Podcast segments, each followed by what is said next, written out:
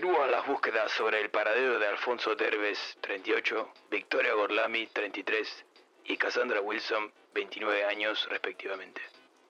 La policía aún no logra conectar las tres apariciones, pero sostienen que deben estar relacionadas de una u otra manera. A pesar de que caminan a ciegas, los investigadores no descartan la posibilidad de encontrarlos con vida.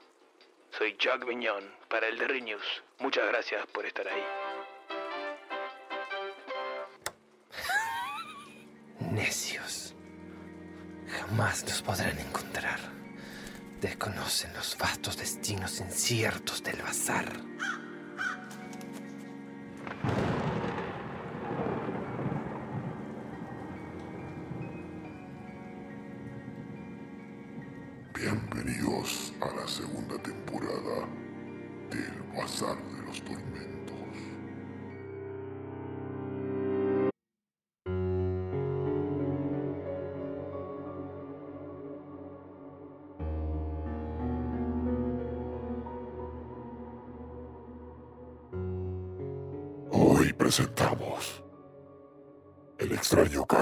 Señor Valdemar de Edgar Allan Poe.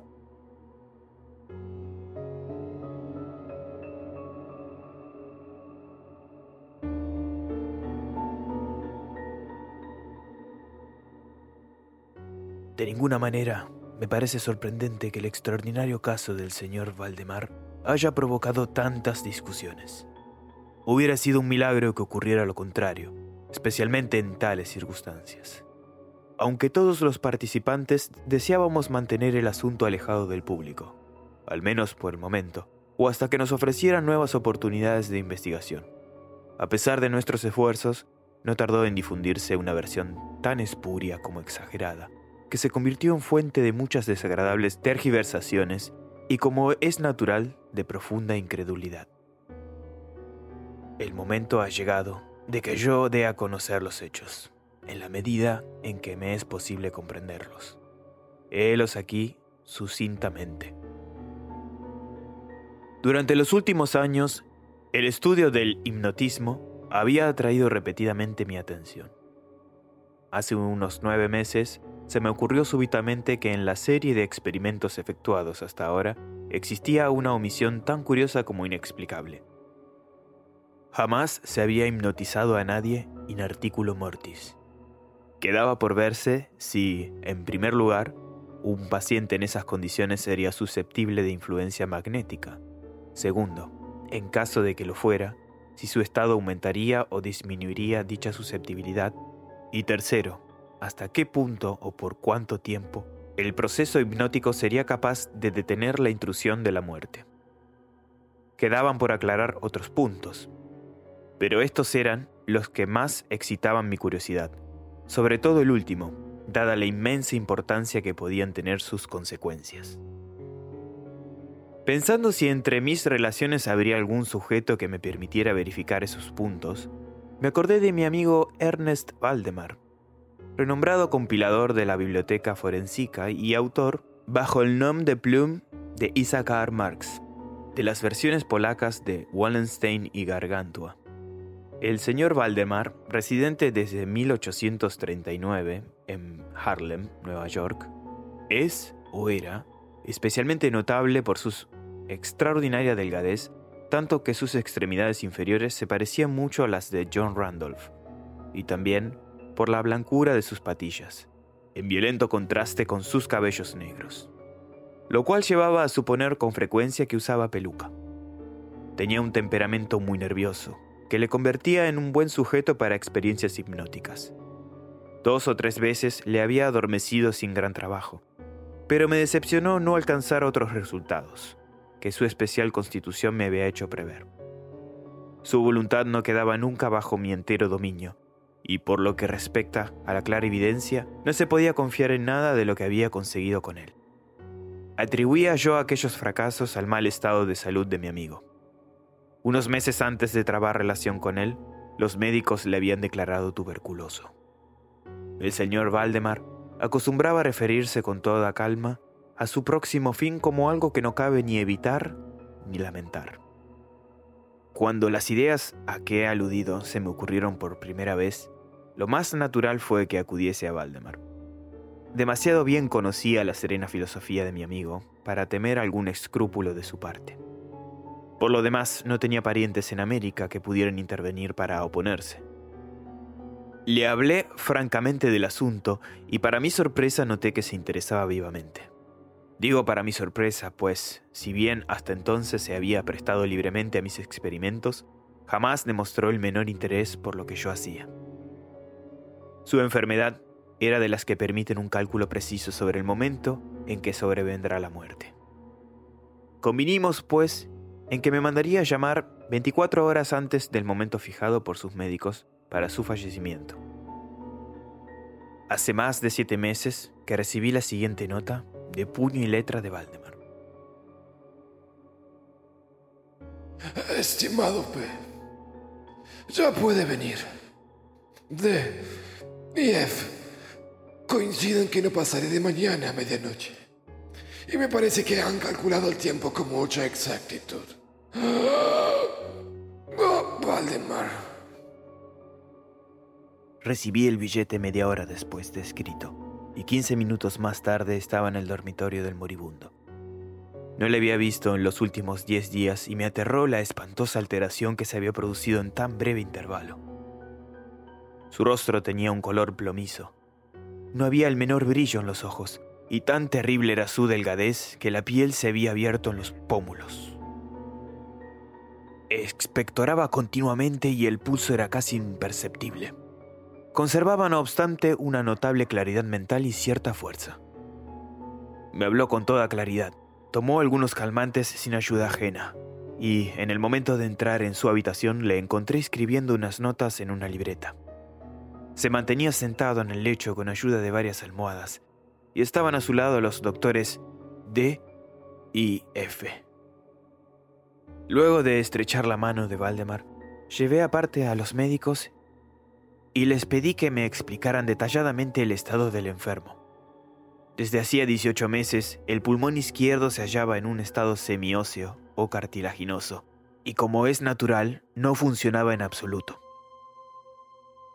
En su porción superior, el pulmón derecho aparecía parcialmente osificado, mientras la inferior era tan solo una masa de tubérculos purulentos que se confundían unos con otros. Existían varias dilatadas perforaciones y en un punto se había producido una adherencia permanente a las costillas. Todos estos fenómenos del lóbulo derecho eran de fecha reciente. La osificación se había operado con insólita rapidez, ya que un mes antes no existían señales de la misma y la adherencia solo había sido comprobable en los últimos tres días. Aparte de la tuberculosis, los médicos sospechaban un aneurisma de la aorta pero los síntomas de osificación volvían sumamente difícil un diagnóstico. Ambos facultativos opinaban que Valdemar moriría hacia la medianoche del día siguiente, un domingo. Eran ahora las 7 de la tarde del sábado. Al abandonar la cabecera del moribundo para conversar conmigo, los doctores D y F se habían despedido definitivamente de él. No era su intención volver a verle, pero a mi pedido convinieron en examinar al paciente a las 10 de la noche del día siguiente. Una vez que se fueron, hablé francamente con Valdemar sobre su próximo fin, y me referí en detalle al experimento que le había propuesto. Nuevamente, se mostró dispuesto e incluso ansioso por llevar a cabo, y me pidió que comenzara de inmediato. Dos enfermeros, un hombre y una mujer, atendían al paciente, pero no me sentía autorizado a llevar a cabo una intervención de tal naturaleza frente a testigos de tan poca responsabilidad en caso de algún accidente repentino. Aplacé, por tanto, el experimento hasta las 8 de la noche del día siguiente, cuando la llegada de un estudiante de medicina de mi conocimiento, el señor Theodore L., me libró de toda preocupación.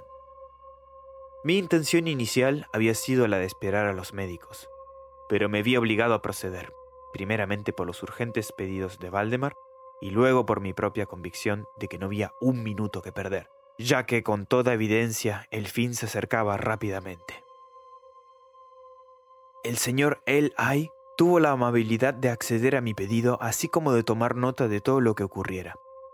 Lo que voy a relatar ahora procede de sus apuntes, ya sea en forma condensada o verbatim. Faltaban cinco minutos para las ocho, cuando después de tomar la mano de Valdemar, le pedí que manifestara con toda claridad posible, en presencia de Eli, que estaba dispuesto a que yo le hipnotizara en el estado en que se encontraba. Débil, pero distintamente, el enfermo respondió. Sí, quiero ser hipnotizado. Temo que sea demasiado tarde. Mientras así decía, empecé a efectuar los pases que en las ocasiones anteriores habían sido más efectivos con él. Sentía indudablemente la influencia del primer movimiento lateral de mi mano por su frente, pero, aunque empleé todos mis poderes, me fue imposible lograr otros efectos hasta algunos minutos después de las 10, cuando llegaron los doctores D y F, tal como lo habían prometido. En pocas palabras le expliqué cuál era mi intención y, como no opusieron inconveniente, considerando que el enfermo se hallaba ya en agonía, continué sin vacilar, cambiando. Sin embargo, los pases laterales por otros verticales y concentrando mi mirada en el ojo derecho del sujeto. A esta altura, su pulso era imperceptible y respiraba entre estertores, a intervalos de medio minuto. Esta situación se mantuvo sin variantes durante un cuarto de hora. Al expirar este periodo, sin embargo, un suspiro perfectamente natural, aunque muy profundo, escapó del pecho del moribundo. Mientras cesaba la respiración estertorosa, o, mejor dicho, dejaban de percibirse los estertores, en cuanto a los intervalos de la respiración, siguieron siendo los mismos. Las extremidades del paciente estaban heladas. A las 11 menos 5 advertí inequívocas señales de influencia hipnótica. La vidriosa mirada de los ojos fue reemplazada por esa expresión de intranquilo examen interior que jamás se ve sino en casos de hipnotismo, y sobre la cual no cabe engañarse. Mediante unos rápidos pases laterales hice palpitar los párpados, como al acercarse el sueño, y con unos pocos más los cerré por completo. No bastaba esto para satisfacerme, sin embargo, sino que continué vigorosamente mis manipulaciones, poniendo en ellas toda mi voluntad, hasta que hube logrado la completa rigidez de los miembros del durmiente, a quien previamente había colocado en la posición que me pareció más cómoda.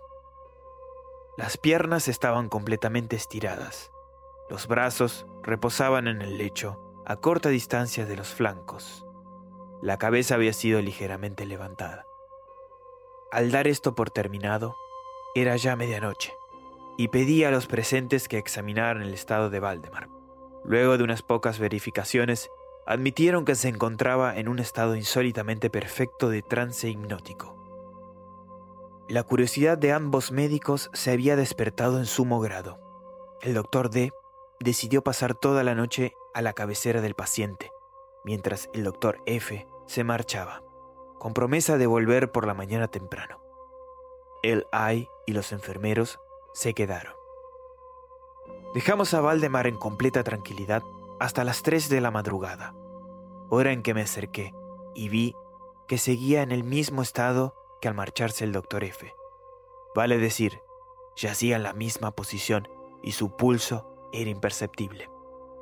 Respiraba sin esfuerzo, aunque casi no se advertía su aliento salvo que se aplicara un espejo a los labios. Los ojos estaban cerrados con naturalidad y las piernas tan rígidas y frías como si fueran de mármol. No obstante ello, la apariencia general distaba mucho de la muerte. Al acercarme intenté un ligero esfuerzo para influir sobre el brazo derecho a fin de que siguiera los movimientos del mío, que movía suavemente sobre su cuerpo. En esta clase de experimento jamás había logrado un buen resultado con Valdemar. Pero ahora, para mi estupefacción, vi que su brazo, débil, pero seguro, seguía todas las direcciones que le señalaba el mío. Me decidí entonces a intentar un breve diálogo. Valdemar, ¿duerme usted? Pregunté.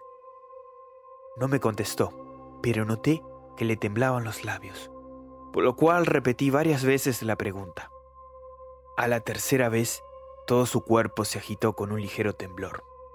Los párpados se levantaron lo bastante para mostrar una línea del blanco del ojo.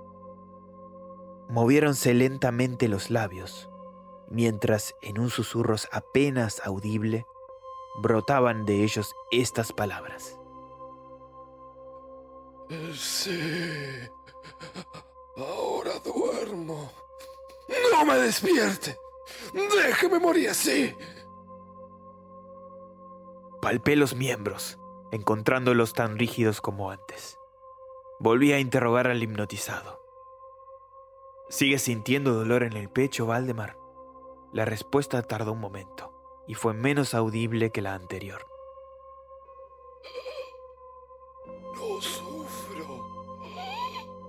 Estoy muriendo. No me pareció aconsejable molestarle más por el momento, y no volví a hablarle hasta la llegada del doctor F, que arribó poco antes de la salida del sol y se quedó absolutamente estupefacto al encontrar que el paciente se hallaba todavía vivo. Luego de tomarle el pulso y acercar un espejo a sus labios, me pidió que le hablara otra vez, a lo cual accedí. Valdemar, dije, ¿sigue usted durmiendo? Como la primera vez, pasaron unos minutos antes de lograr respuesta, y durante el intervalo el moribundo dio la impresión de estar juntando fuerzas para hablar. A la cuarta repetición de la pregunta, y con voz de que la debilidad volvía inaudible, murmuró. Sí. Dormido. Muriéndome. La opinión, o mejor, el deseo de los médicos, era que no se arrancase a Valdemar de su actual estado de aparente tranquilidad hasta que la muerte sobreviniera, cosa que, según consenso general, solo podía tardar algunos minutos. Decidí, sin embargo, hablarle una vez más, limitándome a repetir mi pregunta anterior. Mientras lo hacía, un notable cambio se produjo en las facciones del hipnotizado. Los ojos se abrieron lentamente, aunque las pupilas habían girado hacia arriba. La piel adquirió una tonalidad cadavérica, más semejante al papel blanco que al pergamino, y los círculos écticos, que hasta ese momento se destacaban fuertemente en el centro de cada mejilla, se apagaron bruscamente. Empleo estas palabras porque lo instantáneo de su desaparición trajo a mi memoria la imagen de una bujía que se apaga de un soplo. Al mismo tiempo el labio superior se replegó, dejando al descubierto los dientes que antes cubría completamente, mientras la mandíbula inferior caía con un sacudimiento que todos oímos, dejando la boca abierta de par en par y revelando una lengua hinchada y ennegrecida. Supongo que todos los presentes estaban acostumbrados a los horrores de un lecho de muerte, pero la apariencia de Valdemar era tan espantosa en aquel instante que se produjo un movimiento general de retroceso. Comprendo que he llegado ahora a un punto de mi relato en el que el lector se sentirá movido a una absoluta incredulidad. Me veo, sin embargo, obligado a continuarlo. El más imperceptible signo de vitalidad había cesado en Valdemar. Seguros de que estaba muerto, lo confiábamos ya a los enfermeros, cuando nos fue dado observar un fuerte movimiento vibratorio de la lengua. La vibración se mantuvo aproximadamente durante un minuto. Al cesar, de aquellas abiertas e inmóviles mandíbulas brotó una voz que sería insensato pretender describir. Es verdad que existen dos o tres epítetos que cabría aplicarle parcialmente. Puedo decir, por ejemplo, que su sonido era áspero y quebrado, así como hueco. Pero el todo es indescriptible, por la sencilla razón de que jamás un oído humano ha percibido resonancias semejantes. Dos características, sin embargo, según lo pensé en el momento y lo sigo pensando, pueden ser señaladas como propias de aquel sonido alguna idea de su calidad extraterrena. En primer término, la voz parecía llegar a nuestros oídos, por lo menos a los míos, desde larga distancia o desde una caverna en la profundidad de la Tierra.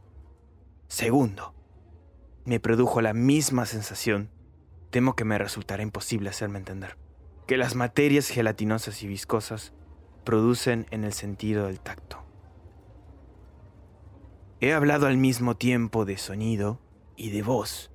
Quiero decir que el sonido consistía en un silabeo clarísimo, de una claridad incluso asombrosa y aterradora. El señor Valdemar hablaba y era evidente que estaba contestando a la interrogación formulada por mí unos minutos antes. Como se recordará, le había preguntado si seguía durmiendo y ahora escuché. Sí. No. Estuve durmiendo. Y ahora... Ahora... Estoy muerto. Ninguno de los presentes pretendió siquiera negar ni reprimir el inexpresable estremecedor espanto que aquellas pocas palabras así pronunciadas tenían que producir. Elai, el estudiante, cayó desvanecido. Los enfermeros escaparon del aposento y fue imposible convencerlos de que volvieran. Por mi parte, no trataré de comunicar mis propias impresiones al lector. Durante una hora, silenciosos, sin pronunciar una palabra, nos esforzamos por reanimar a Elai. Cuando volvió en sí, pudimos dedicarnos a examinar el estado de Valdemar.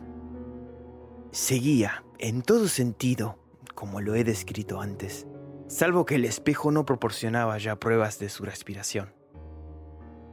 Fue inútil que tratáramos de sangrarlo en el brazo. Debo agregar que éste no obedecía ya a mi voluntad. En vano, me esforcé por hacerle seguir la dirección de mi mano. La única señal de la influencia hipnótica la constituía ahora el movimiento vibratorio de la lengua cada vez que volvía a hacer una pregunta a Valdemar. Se diría que trataba de contestar, pero que carecía ya de voluntad suficiente. Permanecía insensible a toda pregunta que le formulara, cualquiera que no fuese yo, aunque me esforcé por poner a cada uno de los presentes en relación hipnótica con el paciente. Creo que con esto he señalado todo lo necesario para que se comprenda cuál era la condición del hipnotizado en ese momento. Se llamó a nuevos enfermeros y a las 10 de la mañana abandoné la morada en compañía de ambos médicos y de Eli. Volvimos por la tarde a ver al paciente. Su estado seguía siendo el mismo. Discutimos un rato sobre la conveniencia y posibilidad de despertarlo, pero poco nos costó llegar a la conclusión de que nada bueno se conseguiría con eso. Resultaba evidente que hasta ahora la muerte, o eso que de costumbre se denomina muerte, había sido detenida por el proceso hipnótico. Parecía claro que, si despertábamos a Valdemar, lo único que lograríamos sería su inmediato, o por lo menos, su rápido fallecimiento. Desde este momento hasta fines de la semana pasada, vale decir casi siete meses. Continuamos acudiendo diariamente a casa de Valdemar, acompañados una y otra vez por médicos y otros amigos. Durante todo este tiempo el hipnotizado se mantuvo exactamente como lo he descrito. Los enfermeros le atendían continuamente. Por fin, el viernes pasado, resolvimos hacer el experimento de despertarlo o tratar de despertarlo. Probablemente el lamentable resultado del mismo es el que ha dado lugar a tanta discusión en los círculos privados y a una opinión pública que no puedo dejar de considerar como injustificada. Efectos de librar del trance hipnótico al paciente, acudí a los pases habituales. De entrada resultaron infructuosos. La primera indicación de un retorno a la vida lo proporcionó el descenso parcial del iris.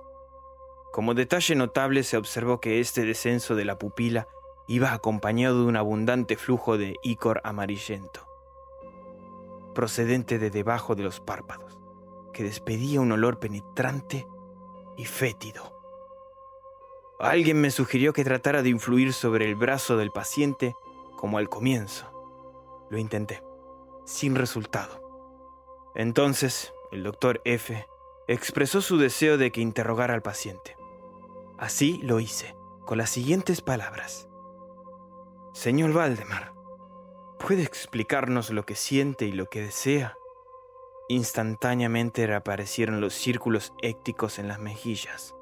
La lengua tembló, o mejor dicho, rodó violentamente en la boca, aunque las mandíbulas y los labios siguieron rígidos como antes. Y entonces resonó aquella horrenda voz que he tratado ya de describir.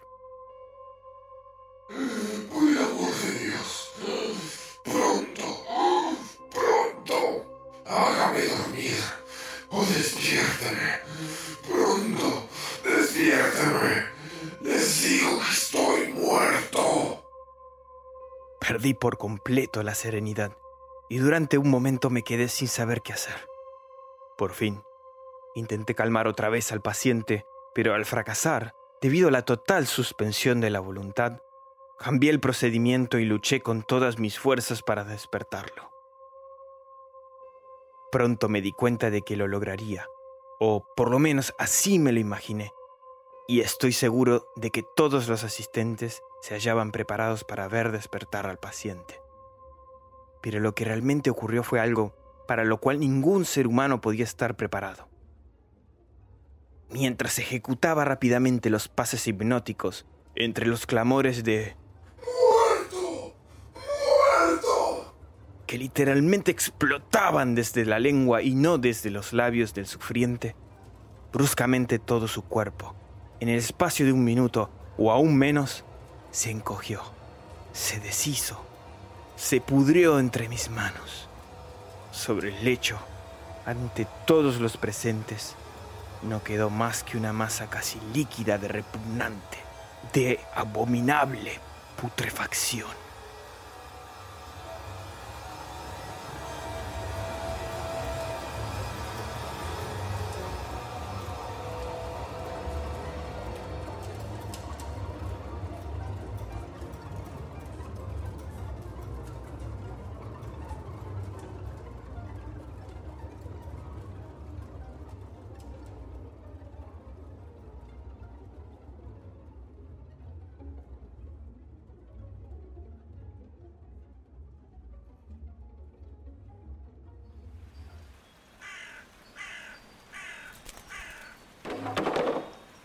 No, Plutón.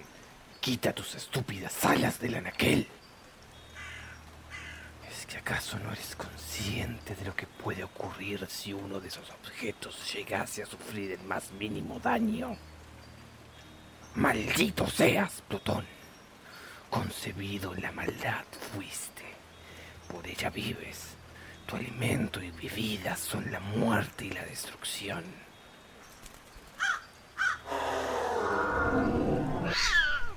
Y ahora vuelves a adoptar esa estúpida forma felina.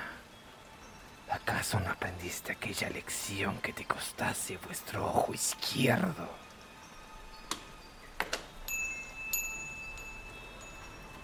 Aquí se suma uno más para los anuncios de búsqueda.